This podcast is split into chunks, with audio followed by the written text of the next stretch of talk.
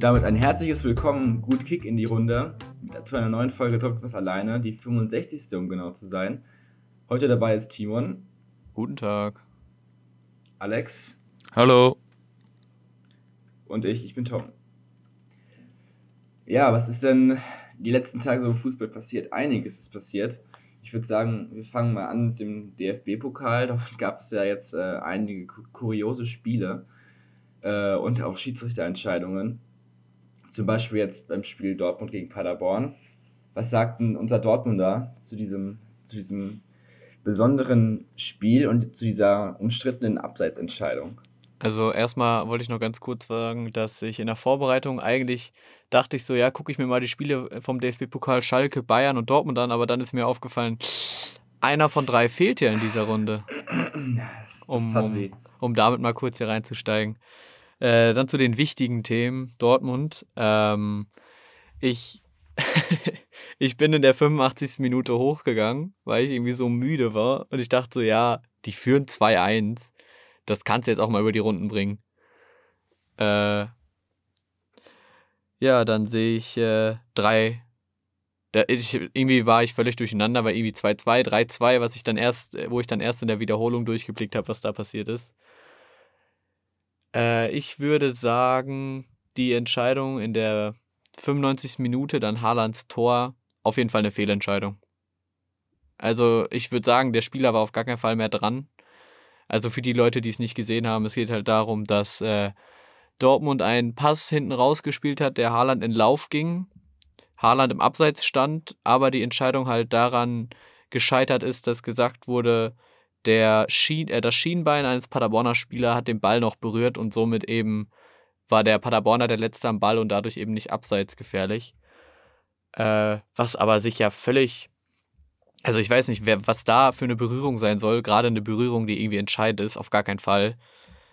Und äh, dann, also ich habe, ich weiß nicht, habt ihr dieses Interview mit dem Trainer gesehen, der da so extrem, also der Paderborn-Trainer, der da so ausgerastet ist? Ja, Steffen Baumgartner. Ja, ja. Auf, je, auf jeden Fall zu Recht, finde ich. Also, dass sich der Schiri das nicht mal anguckt und dann einfach nur äh, da auf Köln vertraut, finde ich schon sehr mager. Ähm, und er hat es auch ganz schön gesagt, so, ja, für uns ist das hier ein Riesending, weil für die geht es um zwei Millionen. Also da hat man diese emotionale Ansprache von ihm fand ich schon sehr richtig und wie gesagt, für mich eine klare Fehlentscheidung. Ja, ich meine, angenommen, es wäre eine Berührung, die aber auf den Bildern nicht zu erkennen war, da der Ball seine Flugkurve und auch seine Rotation nicht verändert hat. Ähm, angenommen, aber das Schienbein hätte den Ball berührt. Das wäre ja überhaupt nicht entscheidend gewesen. Ich meine, der Ball hat seine Flugkurve behalten er hat sich in keiner geringsten Weise verändert und dadurch entsteht ja auch keine neue Spielsituation. Ja, eben. Also der Pass hat sich ja um überhaupt gar nichts verändert und letztendlich, dass trotz Videoschiedsrichters äh, so eine Fehlentscheidung ge getroffen wird, finde ich schon echt äh, erschreckend in dem Sinne. Es ist ja auch, es ist ja auch ähm, so, dass sich die Szenen ansonsten immer angeschaut werden von den Unparteiischen äh, auch bei viel kleineren, ähm, viel weniger wichtigen Entscheidungen ähm, wird ja in der Regel immer ähm, nochmal drauf geschaut von dem Schiedsrichter, einfach um sicher zu gehen. Und dann ist natürlich verständlich, dass der Frust groß ist, wenn jetzt aus Paderborn-Sicht ausgerechnet, ausgerechnet in diesem Spiel nicht nochmal drüber geschaut wurde und da auf äh, Köln vertraut wurde. Das ist ja ähm, völlig klar, dass das dann auf Unverständnis stößt und dass sich die Paderborner dann benachteiligt fühlen. Es kam ja auch schon öfter vor, dass äh, den Schiedsrichtern vorgeworfen wurde, sich zu sehr auf, äh, auf, die, auf, den Videoschiedsrichter zu verlassen und deswegen auch gar nicht mehr selber auf den Monitor gucken. Es war jetzt kein, ist ja jetzt kein Einzelfall. Aber dann da wirklich fünf Minuten oder was, fünf oder sieben Minuten im Endeffekt rumzustehen und einfach nur zuzuhören, finde ich schon sehr krass. Da kann er auch eben rausgehen, weil im Endeffekt ist er der die Entscheidung tragen muss und äh, dafür auch als erster gerade steht. Also auch wenn man sagt, ja, Köln, Köln, Köln, aber er ist ja der, der in der letzten Instanz eigentlich die Entscheidung treffen muss und sich dann bei so einer strittigen Situation auf Köln zu verlassen, finde ich äh, schon sehr gewagt. Definitiv. Umso schöner fand ich es noch in der zweiten Hauptrunde des DFB-Pokals, als das Abseitstor von Gnabry gezählt hat. Das hatte irgendwie noch diesen Charme von früher. So, eigentlich hätte das Tor nicht zählen dürfen. Der Charme von früher. Ja, ist doch, ist doch so. Also ich, für mich hat das irgendwie was, das äh, Unfairness im Fußball, zumindest wenn diese Fehlentscheidungen nicht allzu schwer äh, wiegen in einem Spiel, wie zum Beispiel in einem Champions League Halbfinale oder sogar Finale oder sonst was, dass das so ein bisschen den Fußball auch verbessert, weil dadurch gewisse Emotionen entstehen, weißt du? Ja, also, stimmt schon. So gewisse, äh, entweder ist es Wut oder es ist Schadenfreude oder alles Mögliche. Äh, und man kann sich bei einem Tor auch direkt freuen und du musst nicht warten, bis, äh, bis Köln das Tor genehmigt. Also das, ja, das ist ja äh, sowieso das Schlimmste. Du musst jedes Tor erstmal so richtig Angst haben. Ja, Ob da jetzt so. irgendwo vor drei Minuten noch eine Hand am Ball war. Mhm. das ist immer richtig schlimm. Also wie wirklich bei jeder Wiederholung habe ich Angst, dass es abseits ist. Ja. das ist richtig schlimm. Ja. Ähm, von daher muss man immer so ein bisschen gucken. Wenn wir schon beim Thema Dortmund sind, ähm, dann müssen wir auch sagen, dass bei einem Pokalspiel gegen Paderborn es nicht so weit hätte kommen müssen. Dass es nee, ja wieder, nee. wieder das gleiche Muster war, dass man sich einfach nach zwei Toren zurückgelehnt hat und ähm, beinahe schon arrogant ähm, gespielt hat und einfach nur auf Ballbesitz gegangen ist und ähm, kaum mehr Initiative gezeigt hat. Und das ähm, mittlerweile sollten sie eigentlich aus diesem Fehler gelernt haben.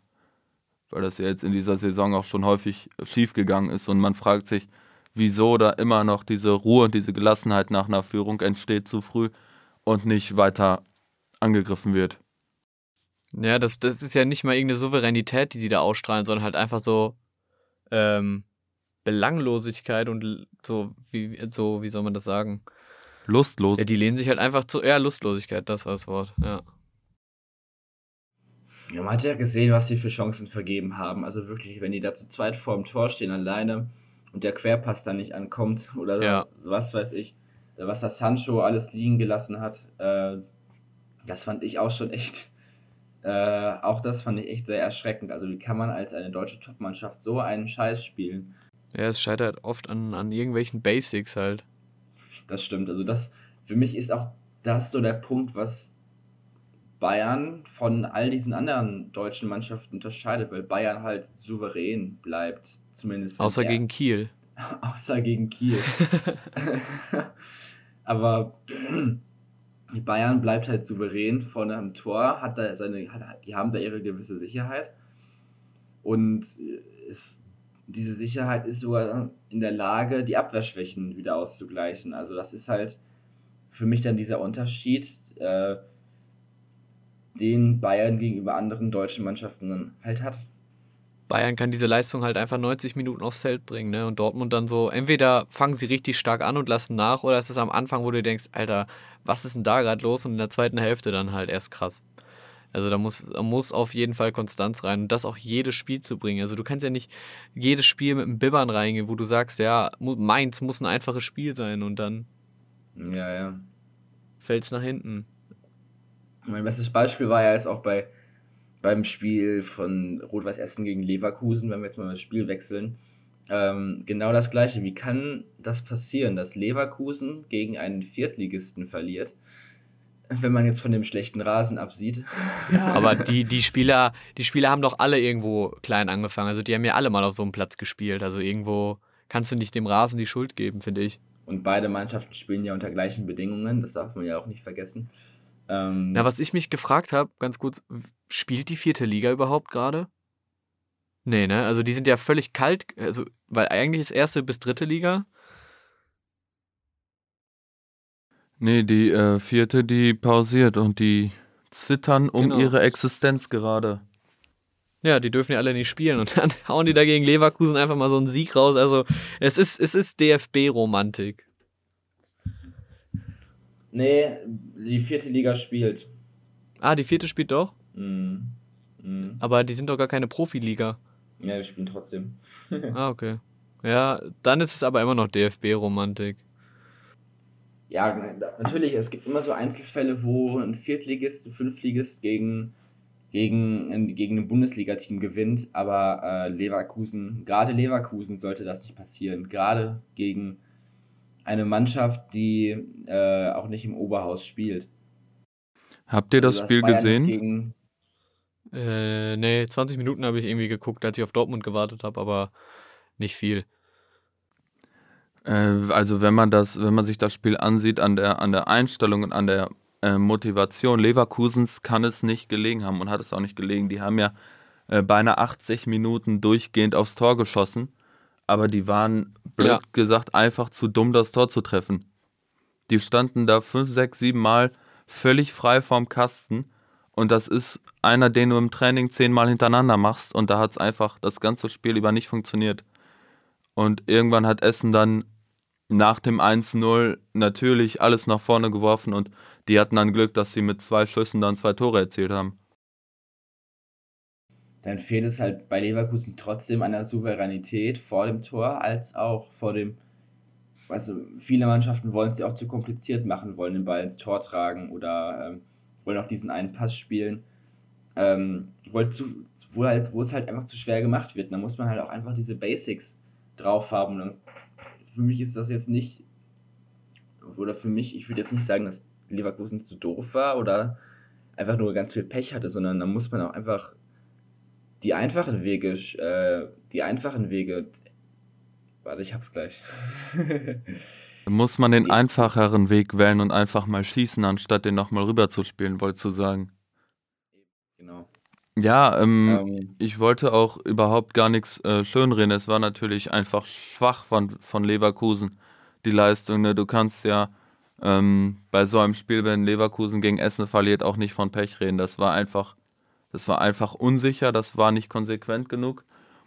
Und man hatte auch den, zu Beginn den Eindruck, dass sie es vielleicht zu spät erst ernst genommen haben und zu spät gemerkt haben, irgendwie als nach 30 Minuten immer noch 0-0 stand, äh, dass man da etwas mehr Initiative zeigen muss. Und dann kam natürlich die Unsicherheit, wenn dann die nächsten zwei, drei Schüsse auch alle nicht drin, äh, nicht reingehen und alle auch so knapp. Und dann sucht man natürlich auch nach Lösungen. Also ähm, wäre irgendwie einer der ersten zwei, drei, vier Schüsse reingegangen für Leverkusen, bin ich mir sicher, hätten sie das äh, Ding souverän nach Hause getragen. Aber ähm, man muss es dann, man muss es dann auch einfach besser machen vorne.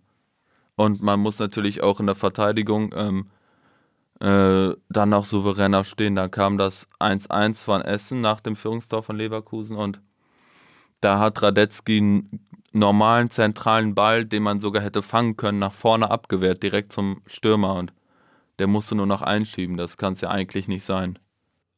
Nee, vor allem wenn du, wenn du schon so unter Druck gerätst, ne? Also, dass du dann, dann musst du dich auch irgendwo konzentrieren und das ist ja eine Mannschaft, die um die Champions League spielen will. Also äh, solche Patzer, solche Torwartfehler kannst du dir da eigentlich nicht erlauben. Und dass sie dann auch beim zweiten so frei stehen und sich eigentlich noch aussuchen kann, ob er den jetzt ins Lange legt oder ins Kurze, was er dann noch getan hat. Also das kannst du eigentlich gegen Rot-Weiß Essen, wenn du in der Bundesliga spielst, besser verteidigen und musst du dann eigentlich auch. Wenn wir jetzt mal ein Spiel weiter gucken, wo eigentlich genau das gleiche passiert ist, Regensburg gegen Köln, dass der Underdog gegen den Bundesligisten gewinnt. Wie kann das, wie war das bei Köln, wie kann das da passieren? Das Spiel war meines Erachtens ziemlich auf Augenhöhe. Also beide haben ziemlich auf Sicherheit gespielt zu Beginn. Beide hatten nicht so die letzte Konsequenz. Man hat gemerkt, dass Köln die Blamage versucht hat zu verhindern mit, ähm, mit dem Spiel von hinten heraus äh, und dann einfach vorne nicht genug gezeigt hat und Regensburg hat halt gekontert und gewartet und die haben dann am Ende bis zum Elfmeterschießen gewartet, haben kaum Offensive gezeigt und ähm, deren Plan ist aufgegangen. Die Kölner hätten vielleicht im äh, Spiel davor, im regulären Spiel einfach ähm, einfach mehr Initiative zeigen müssen, einfach mutiger sein müssen und sich ein paar mehr Chancen herausspielen sollen. Ich meine, Köln als Mannschaft ist ja jetzt auch nicht äh, bekannt für den besten Fußball. Ähm, sind ja auch momentan abstiegsgefährdet. Regensburg hingegen. Naja, aber am Bun Wochen Wochenende Bundesliga haben sie gut gespielt. Natürlich, aber konstant ist das halt trotzdem nicht, was Köln Nee, spielt. nee, nee. Es war ja auch gegen Mainz. Also. Das zählt ja nicht. Äh, Gegen Mainz kann ja außer Dortmund jeder gut spielen. Wir hatten Regensburg, Schalke gegen Mainz gespielt. Ich weiß es nicht mehr. Hast schon vergessen. Reden wir dann noch über Schalke im DFB-Pokal oder kommen wir zur Bundesliga? Da haben wir auch noch ein ganzes Wochenende hinter uns. Wir haben noch viel mehr zu besprechen, deswegen würden wir sagen. Ja, Schalke, sagen wir einfach, Schalke ist nichts Neues. Schalke Harit hat weint. verkackt. Doch, äh, Äh, Schalke ist tatsächlich ziemlich was Neues. Ähm, und zwar hat einfach die Leistung gestimmt. Man war in der ersten Hälfte klar dominant und in der zweiten Hälfte, zu Beginn der zweiten Hälfte zumindest, war es auch in Ordnung. Man hatte ein paar Chancen, die muss man machen. Und am Ende ist es Pech mit dem Elfmeter und dann eine gute, souveräne Verteidigung von Wolfsburg. Und in den letzten 15 Minuten äh, gab es ja sogar noch ein paar Chancen von Schalke, die auch durchaus hätten zum Tor führen können. Und ähm, dann fehlte wie so oft in der Saison das Spielglück einfach, ähm, dass man sich dann einfach für die gute Leistung, die man ausnahmsweise mal gebracht hat, nicht belohnen konnte. Ist natürlich bitter. Aber ähm, wie Fährmann schon im Interview gesagt hat, anschließend, ähm, es bringt ja nichts damit zu hadern und ähm, wir müssen einfach schauen, dass wir die gute Leistung mit in die Liga tragen und dann hoffen, dass das Spielglück zurückkommt, um das Spiel jetzt mal so zusammenzufassen. Aber es geht, um die, es geht um das Ergebnis, Alex. Es geht um das Ergebnis. Ja, das Ergebnis war natürlich enttäuschend. Das war eine 0-1-Niederlage nach einem Elfmeter, der sogar gehalten wurde und im Nachschuss drin war. Traurig. Ich bin aber trotzdem überrascht, dass Schalke noch im DFB-Pokal vertreten war. Dass sie es so lange geschafft haben. Die Gegner davor waren ja auch SSV Werl und ähm, Schweinfurt, also machbar. Auch für Schalke, Fragezeichen. Ähm, ja, ich, Ja, ja, Ausrufezeichen. ich aber auch, ich aber auch ja, tatsächlich das Ruhrpott Derby, als im Finale gewinnt Dortmund gegen Schalke, das wäre es tatsächlich gewesen. Ähm, ist jetzt leider nicht mehr möglich. Witzig ist trotzdem, dass die jeweiligen Vor, äh, Vorfinalisten äh, nicht, mehr im, nicht mehr im Pokal vertreten sind. Also Bayern und ja, Leverkusen. Frankfurt, Frankfurt, Bayern. jetzt Nee. Leverkusen, ne? Ja, genau. Ähm, von daher bin ich gespannt, wie sich das jetzt weiterentwickelt. Ich sehe, ich sehe tatsächlich Dortmund ähm, wahrscheinlich gegen Wolfsburg im Finale. Das scheint so das Realistischste zu sein, wenn sie sich nicht gegenseitig rausschmeißen. Ja, oder, oder Rot-Weiß Essen gegen Holstein Kiel. Gegen Holstein Kiel, aber Kiel ist ja mittlerweile. Ah ja, stimmt, wir sind ja schon wieder eine Runde weiter. Ah, ja, ich habe nichts gesagt. Ähm, ja, gucken wir noch kurz auf die Bundesliga vergangenes Wochenende. Bayern souveräner Sieg. Dortmund auch ein Sieg, der auf dem Papier besser aussieht als irgendwie so. Naja, sie haben ja nicht schlecht gespielt und Sancho endlich, ist endlich wieder zurück in einer sehr guten Form. Haaland hat ein Formtief, nur ein Eigentor geschossen sozusagen, also verursacht. jetzt klingt so, als hätte er ein eigenes geschossen. Ja, ja, ich, ich habe gerade überlegt, wie ich es besser formulieren kann. Ein ein Eigentor, Eigentor vorbereitet, provoziert. Vorbereitet. Ja, vorbereitet oder provoziert. Ähm, ja, aber es ist bei Bayern tatsächlich genau das gleiche. Auch ein souveränen Sieg, Sieg 4-1 gegen Hoffenheim. Letztendlich sagt das Ergebnis aber nicht oder gibt die gibt das Ergebnis nicht die Realität wieder. Also Hoffenheim hatte auch ein sehr starkes Spiel, hatte einige Offensivchancen, hätte am Anfang schon 2-0 führen können, recht früh. Dann hat Bayern einfach das 1-0 gemacht, das 2-0 folgte recht schnell. Äh, und dann hat Bayern so das Zepter in die Hand genommen. Beziehungsweise hat Hoffenheim dann noch das 2-1 im Anschluss direkt geschossen, aber danach hatte Bayern eigentlich die Dominanz. Hat äh, das 4 3-1, das 4-1 geschossen, das 5-1 wurde zurückgenommen. Ähm, aber ansonsten hatte Bayern immer die Dominanz, außer halt am Ende, wo sie sie wieder verloren haben. Und dementsprechend ist das 4-1 für mich ein bisschen zu hoch. Also ich hätte mit dem 3-1 gelebt, auch weil ich 3-1 getippt habe. Ähm, aber 4-1 definitiv zu hoch. Geht, es geht aber definitiv in die richtige Richtung. Also man merkt, dass Bayern äh, wieder sein, auf dem Weg ist, die alte Form des letzten Sommers wiederherzustellen. Es ist, ist ja Ah. jetzt auch nie so dramatisch gewesen mit äh, Bayern. Äh, die sind ja jetzt auch aktuell sieben Punkte vorm zweiten. Also es ist ja jetzt nicht so, dass das da unheimlich spannend wäre da oben. Ja, ich sag mal so, wenn Bayern schlecht spielt, spielen die anderen noch schlechter. Das ist halt leider momentan so. Kann ich unterschreiben, war tatsächlich bei den, in, äh, in den letzten Spieltagen häufiger so, dass Fehler der Bayern einfach nicht genutzt wurden. Ähm, kommen wir noch kurz zum äh, Schalke-Spiel äh, gegen Bremen. Äh, muss man natürlich auch sagen, die erste Hälfte war so dominant von Schalke, da hätte man 3-0 führen können zur Pause und hat 1-0 geführt und ist unheimlich unsicher und ängstlich, ähm, auch nicht zum ersten Mal aus der Kabine gekommen. Und dann hat Bremen eine Minute gebraucht, um zu verstehen, dass mit Schalke jetzt gespielt werden kann in der zweiten Hälfte. Und dann gab es ein Offensivfeuerwerk von Bremen, das dann zwangsläufig zum 1:1 führen musste. Und dann am Ende in der 95. war es, glaube ich, ungefähr, hat Bremen ja sogar noch das vermeintliche Führungstor erzielt, das dann ähm, doch nicht gezählt hat, weil es, glaube ich, abseits war. Ähm, aber auch das wäre eigentlich verdient gewesen. Also ich weiß nicht, was da in der zweiten Halbzeit los war, aber ähm, Christian Groß, Schalke-Trainer, hat jetzt auch zur zweiten Halbzeit Harid ausgewechselt und ähm, im Nachhinein ist man natürlich immer schlauer, aber war es vielleicht echt die falsche Entscheidung, weil dadurch sehr viel Stärke in der Offensive und sehr viel Dynamik rausgenommen wurde. Und dann hat man sich nur noch hinten reingestellt und blöd gesagt auf das Gegentor gewartet, das dann auch kam. Und ähm, so hältst du keine Klasse. Ja, wird schwer mit äh, neun Punkten auf einen Relegationsplatz bzw. nicht Abstiegsplatz. Ich persönlich glaube tatsächlich bei Schalke, dass du der Druck, äh, wenn der Druck da ist am Ende der Saison, also wenn wirklich nur noch, äh, wenn es halt wirklich jetzt in jedem Spiel um jeden Punkt geht, heißt so jetzt, ich würde sagen, im letzten Viertel der Saison, dass Schalke dann nochmal einen Gang drauflegen wird, definitiv. Also es war ja sonst immer so, auch beim HSV, die letzten Jahre, ähm, dass sie über die ganze Saison hinweg katastrophal gespielt haben, dann jedoch am Ende der Saison wirklich mit Druck und Motivation und Ehrgeiz wirklich sich äh, wieder so gerade noch äh, ans Ufer gerettet haben. Und ich glaube, dass das bei, bei Schalke auch so sein wird oder dass zumindest die Einstellung äh, sich zum Ende nochmal steigern wird. Also ich glaube, bei Schalke ist da definitiv noch nichts entschieden. Aber bei Schalke kommt auch oft krasses Spielpech irgendwie hinzu. Also so die letzten beiden Spiele waren ja auch so. Waren so, dass die Leistung häufig gestimmt hat und einfach das letzte bisschen, die letzte Konsequenz oder das letzte Glück, wie du schon sagtest, einfach gefehlt hat.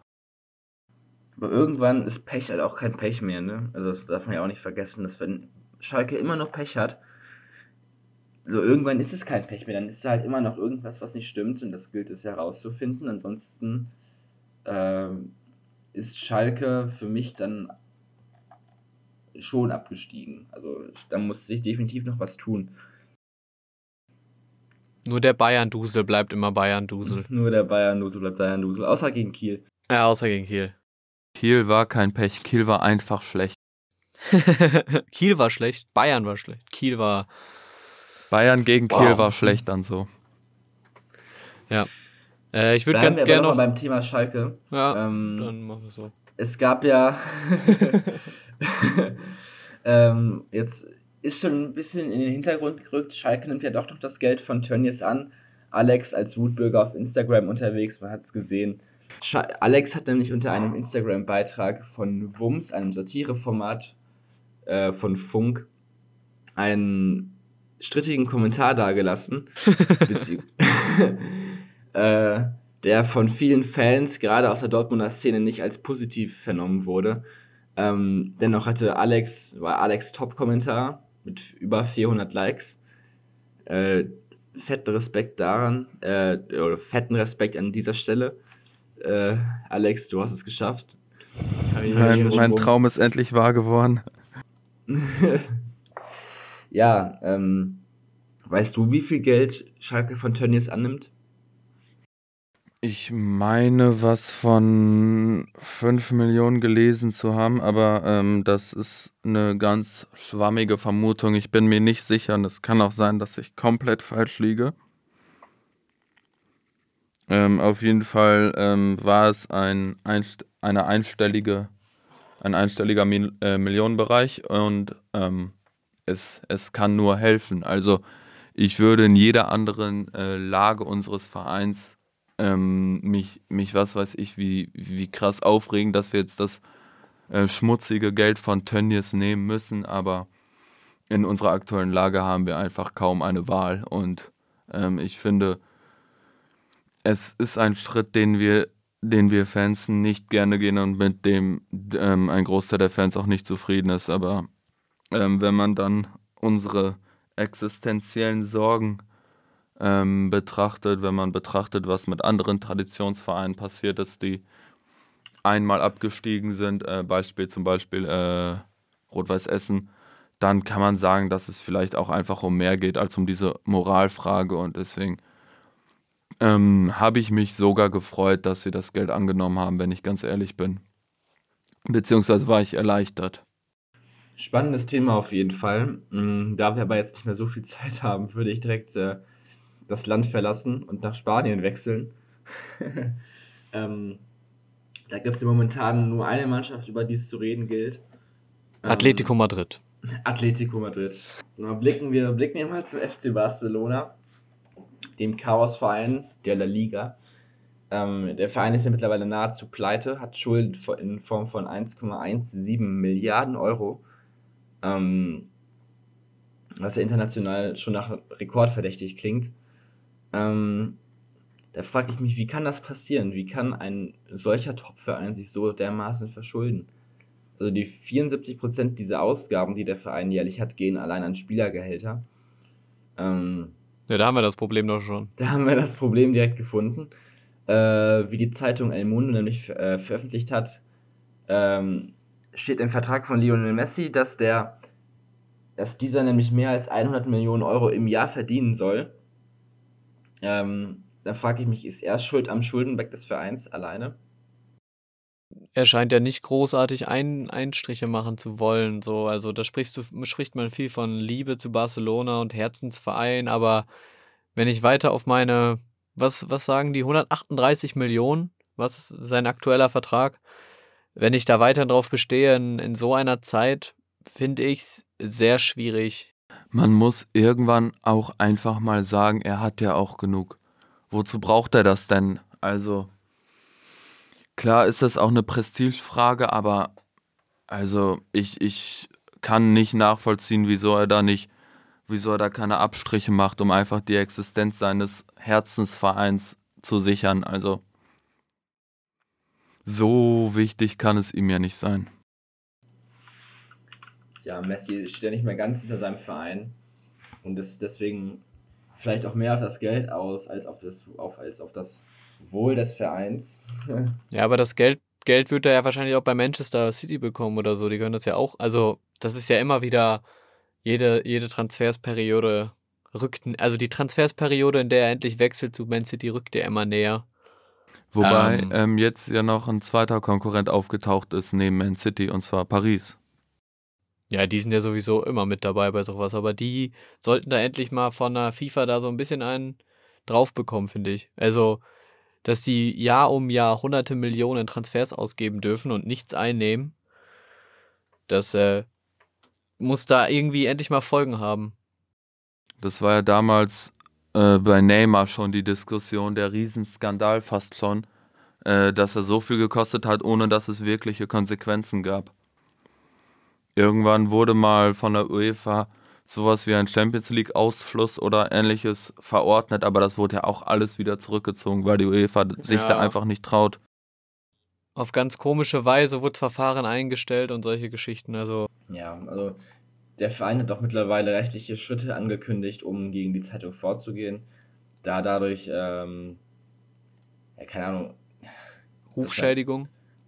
Rufschädigung des Vereins oder auch von Messi selber der bisher selber auch noch keine Reaktionen gezeigt hat. Ähm, genau, Thema Spielergehälter, also ich meine, der FC Barcelona hat ja in den letzten Jahren noch sehr viele Transferflops erlebt. Blicken wir zum Beispiel Richtung Coutinho, 145 Millionen Euro. Usman Dembele, 120 Millionen Euro. das war wirklich ein sehr großer Fehlkauf. Ähm, Vor allem, die müssen ja immer noch was an Dortmund zahlen, ne? Also es waren ja 145 Millionen. Ja. Ähm, genau, wie gesagt, Barcelona schuldet anderen Vereinen ja auch noch Geld, unter anderem Bayern für Arturo Vidal äh, oder Dortmund, Dortmund für Usman Dembele, aber auch zum Beispiel Liverpool für Coutinho. Fun oh, Fact, da ja oh. Coutinho, da Coutinho ja mit Bayern die Champions League gewonnen hat und gegen Barca zwei Tore geschossen und eines vorbereitet hat, kam da ja noch eine Klausel oben drauf, die, Liver die Barcelona Liverpool zu zahlen hat. Äh, fand ich sehr witzig. Habe ich mich schon im August drüber totgelacht. Ähm, fand ich echt durchaus witzig. Blicken wir jetzt aber mal in Richtung in die Zukunft des Vereins und somit ja auch in die der Liga. Ähm, wie sieht es da für Barcelona aus? Wie kann, wie kann der Bankrott verhindert werden? Champions League Sieg. ja, wäre wär der direkteste Weg. Nicht unbedingt der einfachste, aber der direkteste auf jeden Fall. Ähm, wobei, wenn man sich die anderen Pfade mal ansieht, vielleicht auch der einfachste. Und ansonsten vielleicht auf eine gute Jugend hoffen, Jugend, ähm, Jugendspieler hochziehen, ähm, ausbilden und ähm, einfach viel, viel weniger äh, Transferausgaben haben und äh, natürlich äh, Spieler mit hohen Gehältern einfach zwangsläufig abgeben. Messi zum Beispiel, ähm, Frankie de Jong ähm, müsste man wahrscheinlich loswerden, Ter Stegen eventuell. Also da sind schon ein paar Namen, die dann auch äh, wieder ein bisschen, bisschen Geld einbringen, auch wenn damit natürlich die, der Riesen Schuldenberg äh, gerade mal angekratzt wurde. Ja, ich sag mal, Champions League gewinnen ist ein bisschen sehr, ein bisschen sehr utopisch, denke ich mal. Also nach dem ja, Liga sieht momentan auch nicht gut aus, ne? Definitiv. Also was heißt nicht. zehn Punkte hinter Atletico? Äh, und Atletico spielt wirklich sehr souverän guten Fußball in meinen Augen. Das wird auch schwer. Und die Pokale in Spanien, weiß nicht, ob die so viel einbringen. Ja, die Champions League bringt aber auch nicht eine Milliarde Geld Euro ein. Hm. Eine, eine Milliarde, Milliarde, Geld. Geld. Geil. Nee, aber ähm, es ist ja auch schon mal so ein Schritt, wo dann vielleicht auch, weiß ich nicht. Ja, da, da greifen ja auch nicht nur die UEFA-Gelder, sondern auch Sponsorengelder und alles. Aber. Definitiv. Ja, okay, aber du, die, ja. Ähm, ja, ich, ich würde tatsächlich eher Alex zustimmen, dass Leistungsträger wie Testegen Ansu Fati oder Frenkie de Jong den Verein verlassen müssen, damit wieder Geld in die Kassen fließt, ähm, um auch den Verein über Wasser zu halten ähm, und nicht in Insolvenz gerät oder sonstiges, was nicht so ganz unwahrscheinlich klingt. Zudem finde ich, muss, muss, und das sage ich ganz klar, muss Lionel Messi den Verein verlassen, was ja auch wahrscheinlich der Fall sein wird, da sein Gehalt einfach nicht mehr zu zahlen ist. Wer, wenn ein Spieler über 100 Millionen Euro im Jahr verdient und der Verein mit einer Milliarde Euro im Minus steht, ist so ein solcher ganz, Vertrag ganz nicht mehr zu halten. Da hat jemand den Dreisatz, da hat er im Dreisatz nicht gut aufgepasst. ich meine, das ist ja. Das ähm, war ja auch bekannt, wenn ich da jetzt mal so äh, zwischengrätschen darf, äh, will ja sogar Barcelona verlassen oder wollte Barcelona verlassen letzten Sommer. Eben drum, das kommt auch noch dazu. Ja, und da fragt man sich natürlich, wodurch das noch aufgehalten wird. Weil mittlerweile, ich verfolge die Spiele in der Liga nicht, aber wenn die mit Messi in der Startaufstellung 10 Punkte hinter Atletico sind, so wichtig kann der jetzt auch nicht mehr sein und der wird jetzt auch nicht jünger. Ne? und jetzt würde man halt noch Geld für ihn kriegen und sich vor allem Unsummen an Gehalt sparen. Ja. Messi ist ja allein schon für sein Image äh, Gold wert, ne? Also da geht es ja nicht nur um die Leistung, sondern auch um das Image um das Image Messis. Ähm, ja, du hast wenig, wenig solche Spieler noch bei Barca. Du hast vielleicht noch Piquet, wo du sagen kannst, ja, Piquet ist Barca. Testegen vielleicht mittlerweile. Aber so ein Griesmann, das ist jetzt für mich kein, also es ist ja kein Barca-Leistungsträger so. Das Einzige, was die gemacht haben, ist jetzt Ansu Fati da so sehr hoch zu ziehen und sehr gut. Also ich würde den auf jeden Fall behalten. Aber du hast ich glaube, den, den, das ist ein wichtiger Punkt, dass die einen Spieler brauchen, der so ein Aushängeschild ist. Und das hast du eben mit Messi und mit fast keinem anderen Spieler momentan bei Barcelona. Jetzt ist auch äh, Suarez ja kürzlich gewechselt, auch eine Identifiz ja. Identifikationsfigur von Barcelona. Und er ähm, schießt jetzt bei Atletico ein Tor nach dem anderen und rennt Barcelona weg. Also auch da vielleicht. Ja. Ja. Also Barcelona fehlt definitiv jemand wie ein Andres Iniesta oder ein Xavi. Karls Puyol. Oder ein Puyol. Das stimmt schon. Ähm, dennoch würde ich sagen, dass Messi definitiv den Verein verlassen wird. Auch notgedrungen, dem Verein zuliebe, äh, dass der Verein nicht im Schuldenberg versinkt. Ansonsten finde ich, droht auch droht auch der Liga an sich äh, starke Konsequenzen. Also die Liga könnte und denke ich, wird auch unter den Schulden von Barcelona leiden, da sie einfach an Attraktivität verliert. Es gibt weniger Starspieler, Messi ist nicht mehr dabei. Nachdem Ronaldo ja auch schon weg ist, wird Messi dann, wenn Messi auch nicht mehr dabei ist, was ist dann die Liga noch, ne? Ähm, ja, eben. Der, ein herber Spannungsverlust, da es weniger Konkurrenz zu anderen Vereinen gibt, dann spielen ja fast nur noch Atletico und Real Madrid um den Titel, weil Barcelona, das halte ich für gar nicht mal so unwahrscheinlich, jetzt im Tab Tabellenmittelfeld landen wird. Für ein Jahr oder zwei. Wenn sie solche Spieler verkaufen.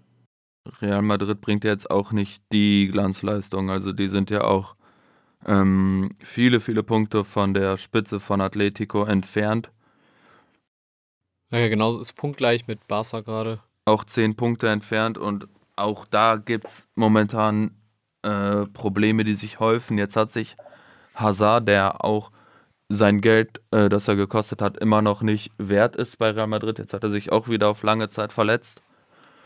Und auch da gibt es einfach nach dem Abgang äh, Ronaldos keine, keine ähm, Identifikationsfigur mehr. Man hat äh, gehofft, dass Hazard den Platz einnimmt, aber dem wird er ja bisher alles andere als gerecht.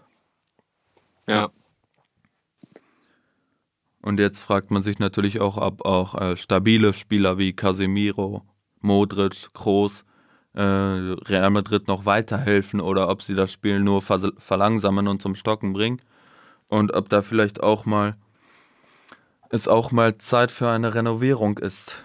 International ist da auch nicht mehr. Also, bis ist ja nicht mehr das Real Madrid wie vor, vor was waren das, drei Jahren? Ja, vier als, Jahren. Also. Als sie das Champions League äh, Triple, den Hattrick da geholt haben, das war, ja. da war Real ja einfach nicht zu schlagen. Ja, und jetzt ist so, ja, okay, real halt so. Also es ist ja nicht mehr das, das Horror los. Da hast du eher Angst, wenn du Bayern bekommst oder sowas. Ja, also der spanische. Fußball hat sich auch international so ein bisschen. Da ist mittlerweile eher so, dass man sagt, oh, Atletico ist ein sehr schwerer Gegner, weil Atletico eben so ähm, der destruktiver Fußball ist vielleicht zu viel gesagt, aber halt eher so ein Angstgegner ist als jetzt Barca und Real. Definitiv, Atletico spielt einfach einen sehr hässlichen und einen ja, sehr aber effektiven Fußball. Fußball, der nun mal sehr effektiv ist.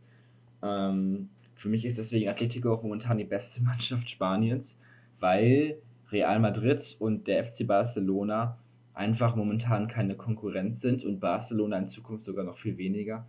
Ähm, da merkt man einfach mal, wie sich die beiden Vereine in den letzten Jahren von ihren Ikonen Messi und Ronaldo abhängig gemacht haben. Da es halt einfach nach dem Prinzip ging, die Mannschaft legt diesen beiden Spielern die Tore und alles Mögliche auf, damit die das im Prinzip äh, entscheiden. Also es war ja fast schon das Spielprinzip, dass die Mannschaft. Gibt denen den Ball vorne und dann. Ganz genau, dass die Mannschaft die für die beiden arbeitet, oder dass die Mannschaften für die beiden jeweils gearbeitet haben, damit die vorne dann ähm, die Tore erzielen. Was man ja auch an den Statistiken sieht. Also, das unterscheidet halt die beiden Mannschaften von zum Beispiel dem FC Bayern, weil dort als Team gearbeitet wird. Klar, Lewandowski trifft auch sehr viel, aber die anderen Spieler treffen auch sehr viel und Levan und Bayern funktioniert auch ohne Lewandowski. Das sieht man ja in den letzten Spielen. Lewandowski erzielte in den letzten Spielen auch immer nur ein, ein, ein einzelnes Tor, während Müller, Gnabry und Co. ja auch jeweils souverän und äh, regelmäßig vor allem treffen. Gut, Gnabry hat jetzt auch eine, hat jetzt auch eine Pause, ich glaube zehn Ligaspiele nicht mehr getroffen, aber ein Kuman trifft, ein Müller trifft, ein Sané trifft ab und zu. Kimmich trifft, äh, im Prinzip hat Bayern da genug äh, andere Spieler, die Müller, auch Tore schießen können. Ja, Müller. Müller wieder in der Saison seines Lebens. Vorher noch gesehen, irgendwie seit äh, 2016 zum ersten Mal wieder zehn äh, Tore in einer Saison. Also, äh, beziehungsweise bis jetzt. Müller gefällt mir richtig gut, auch wenn er immer noch so einen sehr komischen Fußball spielt. Aber es ist halt einfach, er spielt ja keinen schönen Fußball.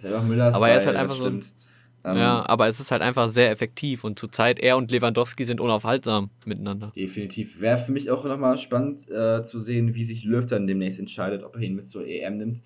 Wenn nicht, dann hat Löw definitiv noch ein viel größeres Problem, weil er sich dann wirklich sehr, sehr ins negative Rampenlicht äh, stellt. Es war ganz lustig in der Zusammenfassung von äh, The Zone oder Bundesliga der Sohn oder Bild, weiß ich nicht, der Kommentator hat die ganze Zeit, weil Löw ja auch im Stadion war, hat die ganze Zeit gesagt, na, holt er den Müller doch nochmal zurück. Also, äh, da muss von Löw auch irgendwas kommen, um da irgendwie konkurrenzfähig zu bleiben, weil ich meine, du kannst ja nicht da vorne dann mit, äh, weiß nicht, ja, okay, Wirtz könnte vielleicht jetzt auch mal mitkommen. Also Wirtz von Leverkusen gefällt mir wirklich sehr gut. Äh, aber so ein Harvards, Harvards und ein Werner, das ist schon so, hm, da ist Müller doch schon. Da ist Müller schon echt äh, die bessere Option. Und auch Jonathan Tah in der Abwehr und dann Hummels zu Hause lassen. Oder Boateng. Ja. Ähm, ja, also ich finde definitiv, dass eine solche Mannschaft definitiv auch diese Leistungsträger braucht, die auch diese Erfahrung mit sich bringen. Und äh, momentan setzt Löw halt auf eine Mannschaft, die international so gut wie keine Erfahrung hat, zumindest auf nationaler, auf äh, Nationalmannschaftsebene. Es hat ja keine Angst, gegen Deutschland zu spielen. Ganz genau. Ähm, ich würde aber trotzdem nochmal jetzt äh, Richtung Club-WM gucken. ähm, du und deine Club-WM, ja, dann sag mal was dazu. Also ich als Bayern-Fan finde, dass man über die Club-WM sprechen muss, definitiv. Da, ja, dann mach mal einen Monolog das, und dann... das erste Spiel ist direkt am Montag, am 8.2. spielt Bayern, muss ich eben googeln, ich kann diesen Namen nicht aussprechen. Ähm, die spielen... Ah, was steht da? Noch offen. Ah, nice. Ah, das ist, das ist ein gutes Team. Ist ein gutes Team. Ähm, nee, also ich finde die Frage, hat man momentan Angst vor dem FC Bayern? Muss man noch momentan Angst vor dem FC Bayern haben, da sie ja jetzt in den letzten Spielen nicht ihre besten Leistungen gezeigt haben, gegen Kiel rausgeflogen sind, oftmals zum Unentschieden gespielt haben, sehr viele Gegentore kassieren. Hm. Hat man da noch Angst vor dem FC Bayern? Als anderes Team. Was sagt da Dortmund? Ja, wenn ich mir gucke, was da, wenn ich mir angucke, was da für Teams in der Club WM sind, dann, naja, denke ich schon, dass die Angst haben. Bei Bayern gibt es jetzt auch, auch äh, wieder die alte Diskussion um die Verteidigung. Jetzt hat ähm, Liverpool ja sogar Interesse an Niklas Süle angemeldet und wie ich gelesen habe, ist. Wie bitte? Süle bei Liver äh, Chelsea, nicht bei Liverpool. Achso, ähm, okay, auf jeden Fall. Ähm, Habe ich gelesen, dass Flick da gar nicht so viel gegen hätte. Um es jetzt mal ganz vorsichtig auszudrücken. Ja, habe ich auch gelesen. Also ich, ich fände es auch okay, wenn Bayern Upamecano holt. Dann habe ich da auch nicht, so viel gegen. oh ja, stimmt. Das, da haben wir schon mal drüber geredet. Ähm, das stimmt. Also kann ich nachvollziehen, wenn Bayern einen vernünftigen Ersatz sucht, dann passt das definitiv schon. Ja, ähm, aber ähm, doch, doch für Boateng und nicht für Süle. Also ich weiß nicht, wieso man nicht an Süle festhält. Wenn jetzt schon der, die, die äh, restliche Verteidigung auseinanderbricht. Mit Alaba und Boateng vielleicht. Oder wahrscheinlich. Ja, wenn du Süle abgibst, Alaba verlierst, dann musst du Boateng halten. Ähm, wobei bei ihm momentan auch die Tendenz eher dahin geht, dass er den Verein verlassen wird. Ähm, man sollte einen der dreien auf jeden Fall halten. Das wäre für mich entweder Boateng oder Süle. Ich tendiere aber eher zu Boateng tatsächlich. Ähm, ja, ich würde Süle sagen. Ja, Süle ist jünger, definitiv, aber Boateng ist momentan stärker, finde ich. Also, ja, aber ich glaube, Boateng braucht so persönlich auch eher so einen Tapetenwechsel. Ja, Süle könnte man bei Süle genauso sagen, finde ich. Also daher, dass er bei Bayern nach seiner Verletzung nie richtig Fuß gefasst hat ähm, könnte ich mir das aber auch durchaus vorstellen, dass er einfach nochmal was Neues braucht. Ähm, Jan Hernandez kann in Verteidigung spielen und wird dann auch gezwungen wahrscheinlich zu spielen, auch wenn da Flicke momentan nicht auf ihn setzt und die anderen Leute, die anderen Innenverteidiger Vorrang haben, was ich mittlerweile auch nicht mehr nachvollziehen kann, aber gut. Ähm, von daher finde ich eine spannende Entwicklung, wie sich so das Innenverteidiger-Duo in der neuen Saison entwickelt oder wie das dann aussehen wird. Wir sind gespannt. Wir sind gespannt. Dann, äh, wir sind auch schon bei 47 Minuten. Dementsprechend. Dann belassen wir es mal dabei. Würde ich sagen, wir beenden diese heutige Folge. Ähm, ich hoffe, ihr hattet Spaß, habt euch nicht allzu sehr gelangweilt. noch, ein, noch ein kleines äh, Tippspiel für den kommenden Spieltag. Tippspiel für den neuen Ach, stimmt. Spieltag. Da sagst du was. Dortmund-Freiburg kann, weiß ich aus dem Kopf. Äh, 3-2 für Dortmund. Es wird kein souveräner Sieg, weil Freiburg einfach mit Christian Streich zu gut ist. 3-2 für Dortmund. 2-0 Freiburg. Oh. Dortmund ist geschwächt durch den DFB-Pokal, hat man ja gesehen. Also Sancho konnte nicht mehr laufen. Haaland Ja, lag am der Ende kommt. auf dem Boden. Also die sind definitiv äh, an. Die sind geschwächt, definitiv. Und da hat Freiburg den großen Vorteil. Und Freiburg ist eine geile Mannschaft. Also 2-0 Freiburg, definitiv. Alex? 2 zu 1 für Freiburg. Mehr Wunsch als ähm, realistisches äh, Denken. Ganz objektiv würde ich einen Sieg für Dortmund ähm, mir am ehesten vorstellen können. Aber da ich ähm, meine blau-weiße Brille gerade trage, ähm, sage ich 2-1 Freiburg. Dann nächstes Spiel. So, was steht noch an? Schalke gegen Leipzig. 5-1 Leipzig.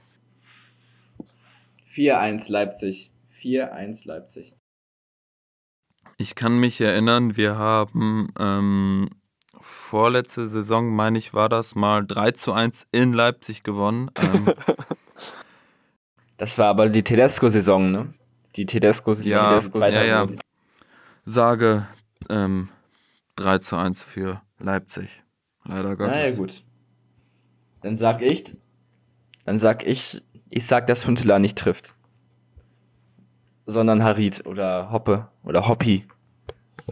Also ich dachte, du sagst jetzt, sondern keiner, kein anderer, aber okay. Äh, Soll mir egal sein, wer da Ähm, trifft.